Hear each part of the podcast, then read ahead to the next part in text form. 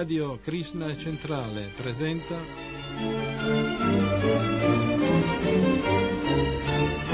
Vita segreta.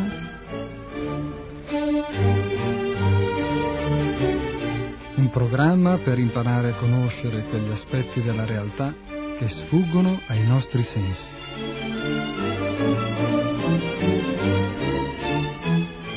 Vita segreta.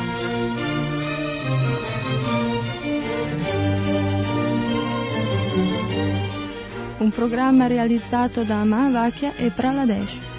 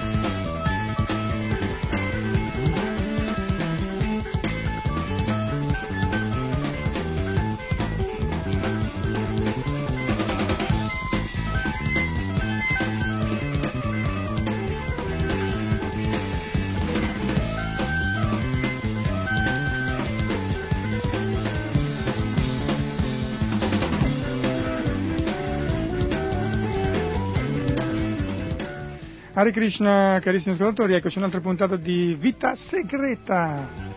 Con noi naturalmente in studio. Abbiamo Mahavakya e Divya Kattan. Hare Krishna. Hare Krishna. Allora, eh, la volta scorsa, vabbè, il tempo ci ha interrotto bruscamente, Mahavakya mi ha indicato l'orologio, era già passata, cioè, eravamo proprio agli sgoccioli, dovevamo chiudere, quindi abbiamo lasciato un po' in sospeso una, così, un commento a quanto avevamo letto delle scoperte di questo Baxter eh, criminologo famoso negli Stati Uniti che eh, agli inizi del secolo o nella prima metà del secolo aveva fatto delle interessantissime scoperte sulle percezioni delle piante. E eh, quello che volevo dire riguardo all'ultimo ehm, periodo letto nel quale si legge appunto tali osservazioni sembrano avvalorare l'esistenza di una memoria totale fino alla singola cellula e per deduzione che il cervello sia semplicemente un meccanismo di commutazione e non un organo memorizzatore. Bene, queste ultime 3-4 parole, no? cioè che il cervello sia semplicemente un meccanismo di commutazione e non un organo memorizzatore, eh, coincidono con quella che è la visione eh, della, mh, da parte della filosofia Vaishnava, la filosofia vedica, della realtà del corpo umano nelle sue componenti grossolane e sottili. Eh, in effetti, eh, proprio si parlava di corpo sottile, il corpo sottile è col, eh, quella, quella, parte del corpo che noi occupiamo, noi anime spirituali occupiamo, che è, è composto da ehm, mente, mente, intelligenza, intelligenza e falso io. falso, falso io naturalmente eh, sarebbe l'identificazione che eh, noi abbiamo con questo corpo. Poi se invece non c'è questa identificazione col corpo, allora non è più falso io, ma diventa il vero io, vale a dire siamo coscienti di essere anime spirituali eterne e questo corpo è solo l'involucro. Però diciamo in generale la media delle persone hanno la percezione che questo corpo siano loro e allora è il falso io. E appunto questo, la memoria, che è una delle caratteristiche della mente, non è quindi ubicata nel cervello come mh, eh, appunto ci indicava, ci faceva così eh, pensare il nostro Baxter, ma ehm, lui diceva una memoria, parlava una, eh, del fatto che il cervello non, non fosse altro che un, un, organo, come un sistema di, di interruttori che facessero praticamente funzionare alcune parti del corpo piuttosto che altre, reagendo a differenti stimoli, eccetera. In effetti è proprio così. Il cervello probabilmente possiamo definirlo un muscolo eh, particolarmente complesso, forse il più complesso del nostro corpo, ma niente di più perché la coscienza sta nel corpo sottile. Possiamo paragonarlo alla centrale operativa? Sì, mm? come un computer, una cosa di questo genere. Cioè arrivano i dati, eh, ciò che viene percepito da, da, dai nostri sensi, il cervello è un organo che organizza la gestione di questi dati, li manda eh, cioè li elabora, li manda a determinati organi, eccetera. Però diciamo che eh, si occupa prevalentemente di funzioni, potremmo dire quasi così, eh, naturali, no? cioè, se noi eh, accendiamo la luce improvvisamente, i nostri occhi percepiscono la luce, immediatamente viene data una reazione, eh, cioè una sensazione al cervello che poi magari fa sbattere a noi le palpebre degli occhi, oppure se noi ci pizzichiamo, ci urtiamo contro qualcosa, percepiamo un dolore che è appunto una, un'informazione che è arrivata dalle nostre cellule della pelle, è stata elaborata dal cervello, eccetera, eccetera. Però poi la decisione riguardo a come agire, come, come eh, reagire di fronte alle varie situazioni dipende invece dalla mente, dall'intelligenza. La mente ha tre funzioni principali che sono pensare, sentire e volere mm. e mai può interrompere questo tipo di attività. La mente costantemente deve desiderare qualcosa e poi vuole qualcosa, quindi noi dobbiamo dirigere la nostra mente verso dei pensieri che ci permettono di elevare la nostra coscienza spirituale. Sì, poi pensate a una cosa incredibile, che queste, eh, questo eh, sentire, pensare e volere non sono cose comuni solamente alla mente umana, solamente alla mente umana, ma anche alla mente di questi microorganismi di cui si parlava nel testo che avevamo letto la puntata scorsa, e delle piante, eh, di tutti gli esseri viventi. No? Tutti gli esseri viventi hanno questa mente. Ora, naturalmente, la mente umana ha delle caratteristiche diciamo, più sveglie, più cosciente, mentre invece la, la, mente degli animali o delle piante è meno cosciente, proprio perché la mente è considerata il sesto senso, quindi noi sappiamo che i sensi sono eh, differentemente coscienti della realtà ci circonda a seconda della forma di vita a cui appartengono. Un cane ha una certa percezione della realtà, un, un individuo, un, un, un microorganismo monocellulare ha una percezione della realtà estremamente diversa da quella del cane proprio perché ha dei sensi molto ridotti. La pianta ha una via di mezzo, però eh, esiste comunque una percezione della realtà.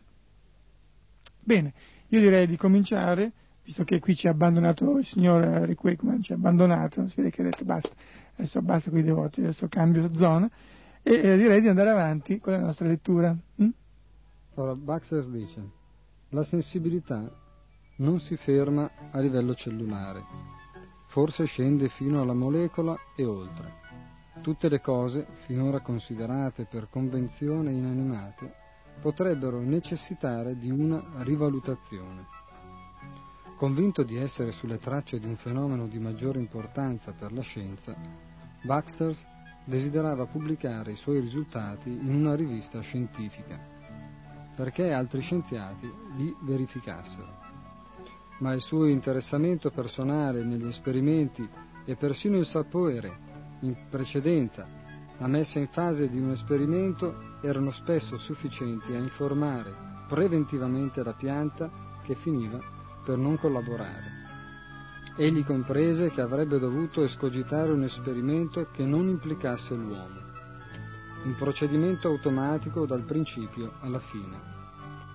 Il test che scelse dopo due anni e mezzo di prove e riprove, consisteva nell'uccisione di cellule vive mediante un meccanismo automatico.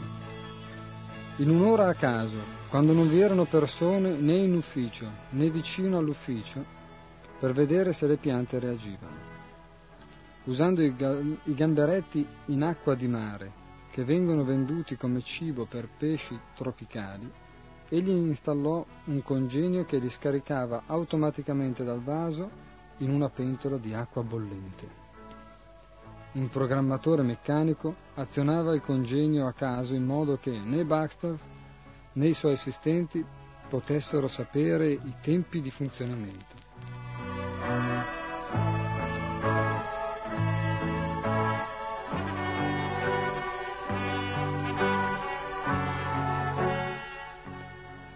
Qua vorremmo vedere se è veramente il caso di buttare i gamberetti nell'acqua bollente Poveri gamberetti. per la scienza. Noi ci stiamo chiedendo, ma questo signor Baxter, che aveva scoperto che le piante erano delle persone, che avevano una sensibilità, come poteva, in nome della scienza, buttare i gamberetti nell'acqua bollente? È incredibile, eh? Cioè malgrado stesse lavorando su degli organismi viventi per stabilire la loro coscienza, sacrificava eh, coscientemente degli altri organismi viventi per eh, i suoi esperimenti. Del resto purtroppo così va il mondo, eh, attualmente insomma. Eh, non c'è differenza con la vivisezione. Ah, decisamente, è la stessa roba. Eh, anche se magari eh, i gamberetti morivano tipo istantaneamente perché essere buttati nell'acqua bollente non credo che uno sopravviva molto a lungo, mentre invece magari la vivisezione è una cosa un po' più tortuoso, tipo tortura, eh, dura di più, però tutto sommato. Eh, l'unico problema è che noi lo ricordiamo sempre, ci sono delle leggi eh, che fanno parte diciamo della vita segreta degli esseri umani, possiamo dire, e che eh, non si percepiscono facilmente, anche se un pochino si possono percepire, che sono appunto la legge del karma, vale a dire quella legge che, per la quale qualunque cosa noi facciamo prima o poi ci ritornerà indietro. Per cui adesso mm, non vorrei essere nei panni del signor Baxter, che magari si dovrà trovare qualche volta eh, a, a rivivere anche nel corpo di un gamberetto. Speriamo che magari sia diventato devoto nel frattempo.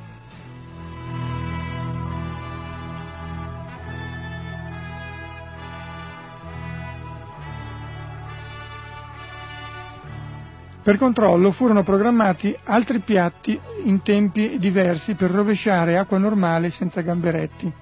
Tre piante sarebbero state collegate a tre diversi galvanometri, ognuna in una stanza separata.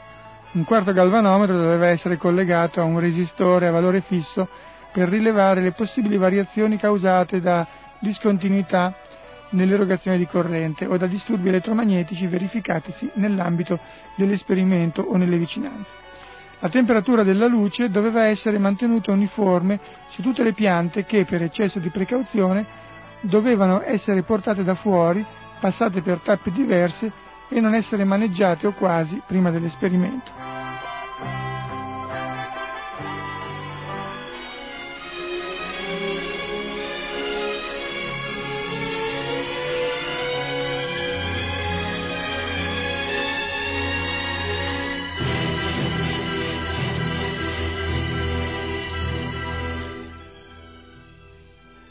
Scelta delle piante per l'esperimento cadde su Philodendron cordatum, una specie dotata di foglie larghe e solide per sopportare agevolmente la pressione degli elettrodi.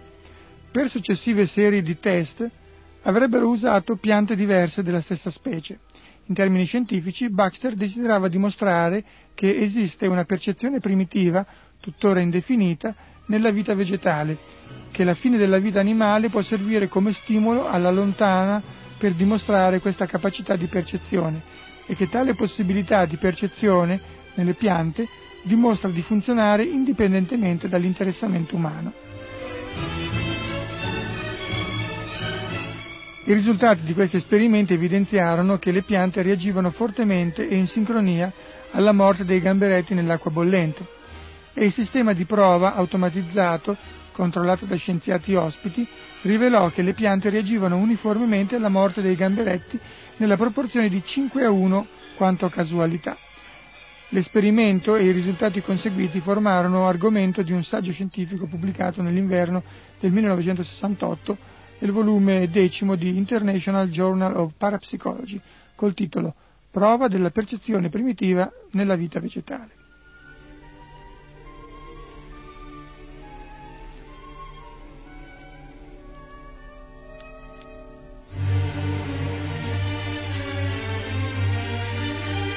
Questa musica un po' triste la dedichiamo a questi poveri gamberetti che sono periti per, per la scienza, poveracci.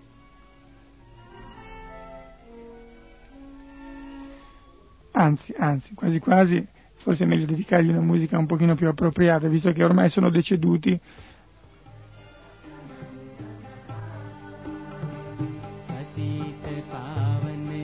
Meglio una musica devozionale, eh, almeno possano in qualche modo ritornare da Krishna, se non in quella vita, nelle qua, prossime. Qua sta dicendo Patita Pavan, eh? sì. salvatore dei più caduti. Esatto. Dice, ma chi è il più caduto, Baxter o i gamberetti? Chi lo sa? O noi? Ah, chi lo sa? Comunque, lasciamo giudicare chi è il più caduto da chi sta più in alto, più in alto di Krishna non c'è nessuno. Noi semplicemente continuiamo a fare il nostro dovere, va? Andiamo avanti.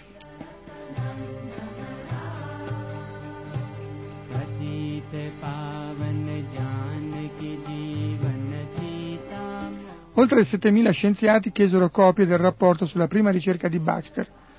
Studenti e scienziati in circa, in circa 24 università americane si proclamarono intenzionati a tentare di ripetere gli esperimenti di Baxter non appena avessero ottenuto l'attrezzatura necessaria. Fondazioni benefiche si dichiararono disposte a finanziare ulteriori esperimenti. La stampa, che dapprima aveva ignorato il saggio di Baxter, si abbandonò a un entusiasmo sfrenato sulla vicenda quando nel febbraio 1969 National Wildlife pubblicò un articolo a sensazione che attirò l'interesse mondiale al punto da far sì che segretarie e casalinghe si mettessero a parlare con le loro piante e la drachena messangena diventasse termine corrente fra le pareti domestiche.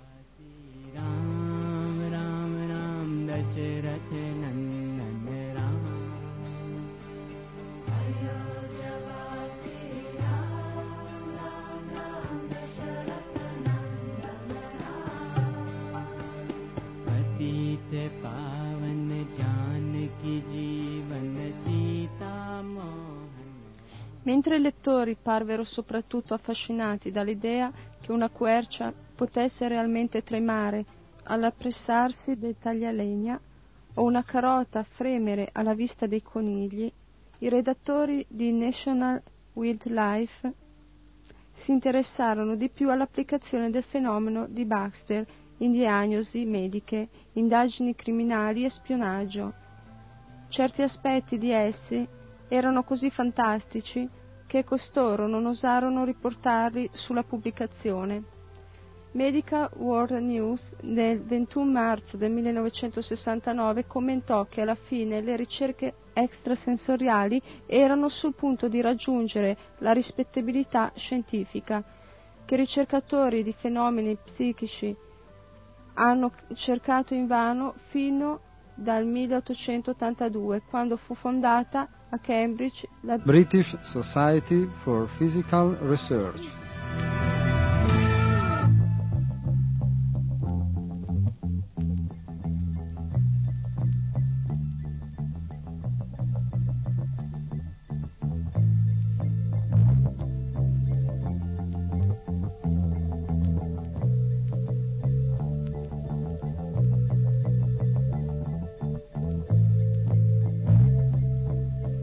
Con il previsto arrivo dei fondi, Baxter poté acquistare attrezzature più costose, tra cui elettrocardiografi e elettroencefalografi. Tali strumenti usati normalmente per misurare le emissioni elettriche del cuore e del cervello registravano la differenza di scarica potenziale delle piante senza farle attraversare dalla corrente. Il cardiografo dava letture più sensibili del poligrafo. L'encefalografo dava letture dieci volte più sensibili del cardiografo. Un fatto accidentale portò Baxter in un altro campo di ricerche. Una sera, mentre si accingeva a dare un uovo fresco al suo cane, notò che, rompendo l'uovo, una delle sue piante collegata al poligrafo reagì con energia. La sera successiva osservò il ripetersi del fatto. Incuriosito, collegò l'uovo al galvanometro per vedere quali sensazioni producesse e ancora una volta ripiombò nelle ricerche.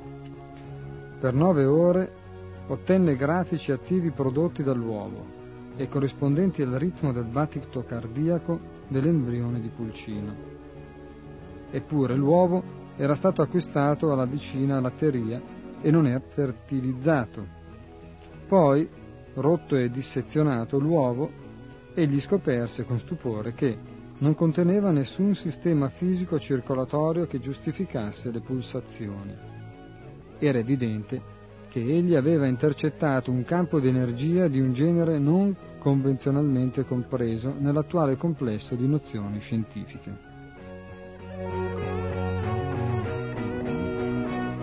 Alla fine applicò un uovo al cardiografo e all'altro capo della stanza buttò un altro uovo in acqua a bollire.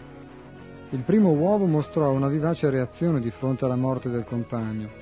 Tale fu l'importanza della scoperta che Baxter abbandonò temporaneamente gli esperimenti sulle piante.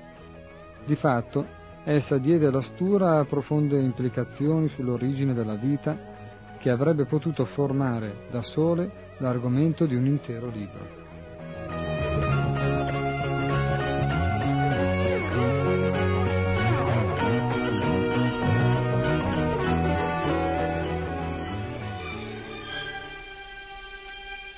Qui siamo di fronte a fatti veramente eccezionali, eh? cioè eh, le uova addirittura non fertilizzate che non contengono quindi nessun, eh, nessun eh, pulcino in via di nascita, in via di formazione, addirittura reagivano. Quindi è evidente che queste, queste uova, le uova, hanno dentro di sé un, eh, cioè, il corpo sottile, diciamo così, del, del pulcino anche se il pulcino non è stato fecondato quindi non nascerà. Comunque c'è comunque una coscienza, anche se ridotta, tale da poter percepire il fatto di essere buttati nell'acqua bollente. Quindi veramente siamo di fronte a qualcosa di eccezionale. Ora a questo punto non si capisce come la gente possa ancora pensare di fare gli aborti, se addirittura sono coscienti le uova non fertilizzate, non fecondate, quanto di più sarà cosciente invece un feto che sta crescendo nel corpo di una mamma.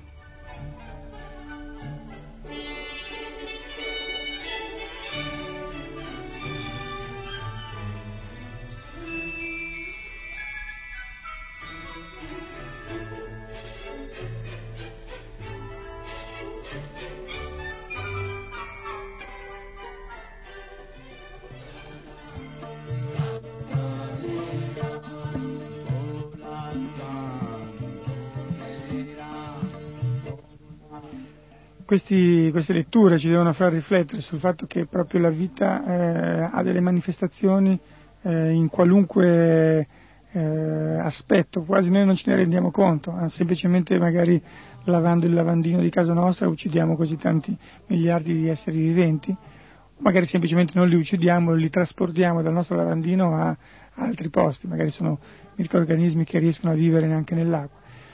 Per cui uno dovrebbe veramente diventare cosciente di ogni suo passo, quasi, di ogni sua parola, di ogni suo respiro. Naturalmente questo è una cosa improponibile.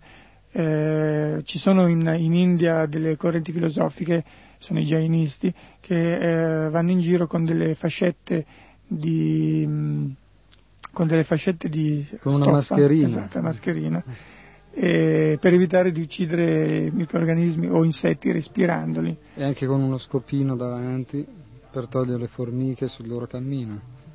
Però questo naturalmente non è possibile al giorno d'oggi, cioè, è una cosa assurda. In effetti la coscienza di Krishna ci viene in aiuto perché eh, ci spiega che se noi impegniamo bene la nostra esistenza nel servire Dio, la persona suprema, non abbiamo più bisogno di queste attività per evitare di creare karma, di uccidere altri esseri viventi per sbaglio o inconsapevolmente.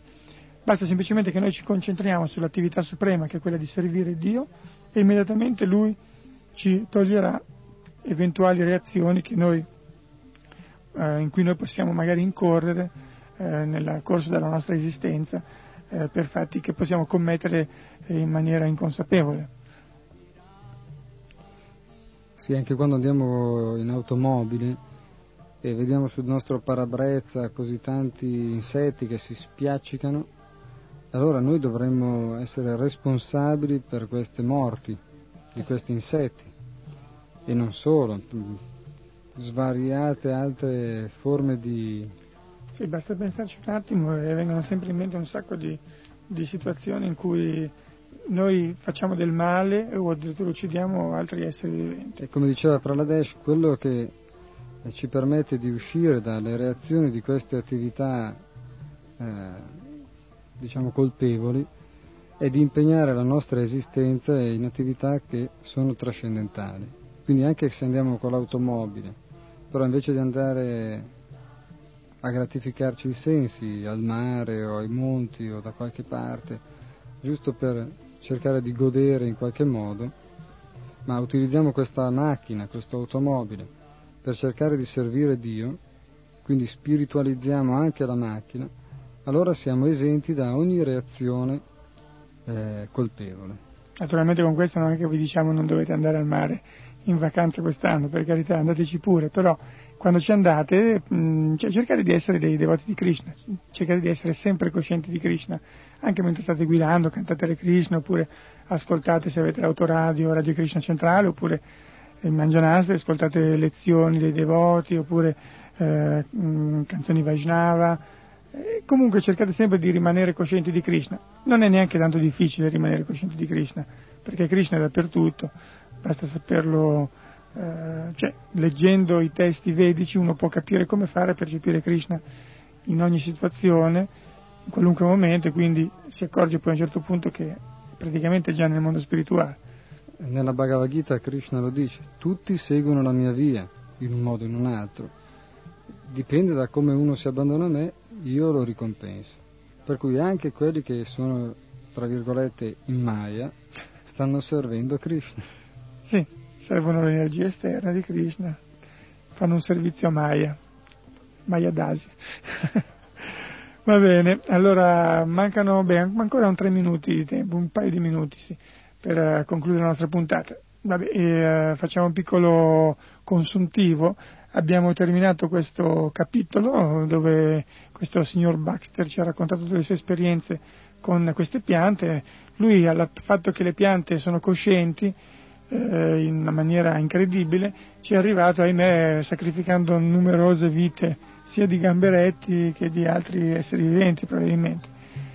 Eh, noi invece ci siamo arrivati in maniera diversa, eh, lui ci è arrivato in maniera ascendente, a noi questa conoscenza invece arriva in maniera discendente, vale a dire ci arriva dai maestri spirituali che hanno, l'hanno realizzata e l'hanno ricevuta a loro volta dai loro maestri e così via fino questa, al primo anello della catena di successione disciplica che è Krishna stesso, la persona suprema.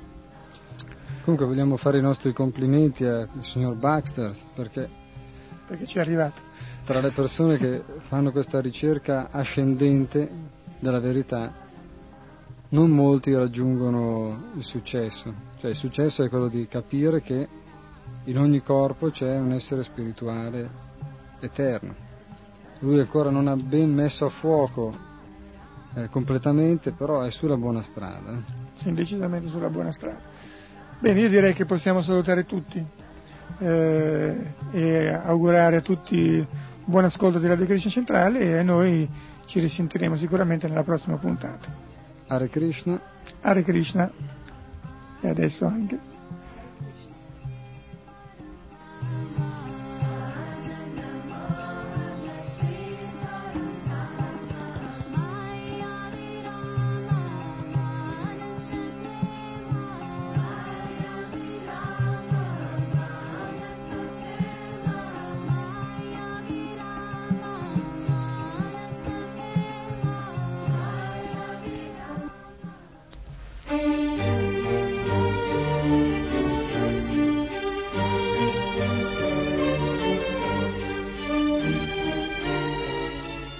Avete ascoltato.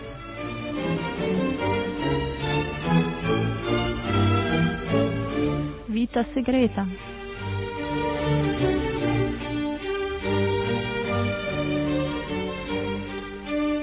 Un programma per imparare a conoscere quegli aspetti della realtà che sfuggono ai nostri sensi.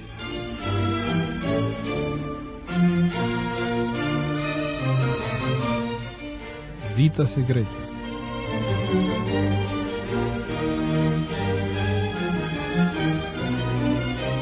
Programma realizzato da Mavakya e Praladesh.